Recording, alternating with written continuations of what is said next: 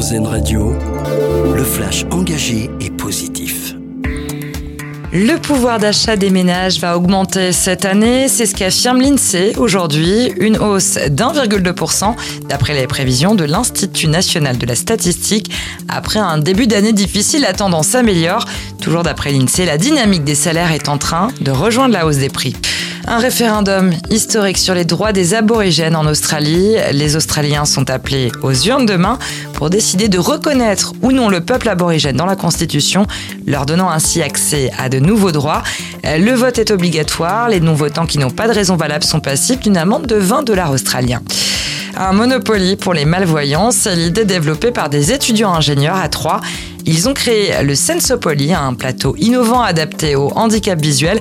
Concrètement, les pions avancent avec un système d'aimant. On joue avec une interface vocale et un bouton rotatif. Ce jeu a reçu le troisième prix au Challenge Handicap et Technologie à Metz en juin dernier. Ses créateurs espèrent maintenant que leur invention pourra être distribuée auprès des associations le soulagement pour les supporters de rugby. Antoine Dupont sera bien sur la pelouse du Stade de France dimanche soir au coup d'envoi de France-Afrique du Sud, quart de finale de la Coupe du Monde. Fabien Galtier a dévoilé sa composition d'équipe. Trois semaines après sa fracture à la pommette, le capitaine des Bleus est donc de retour. Pour le reste, le sélectionneur tricolore a choisi de faire confiance à la même équipe que celle qui avait débuté face à l'Italie la semaine dernière.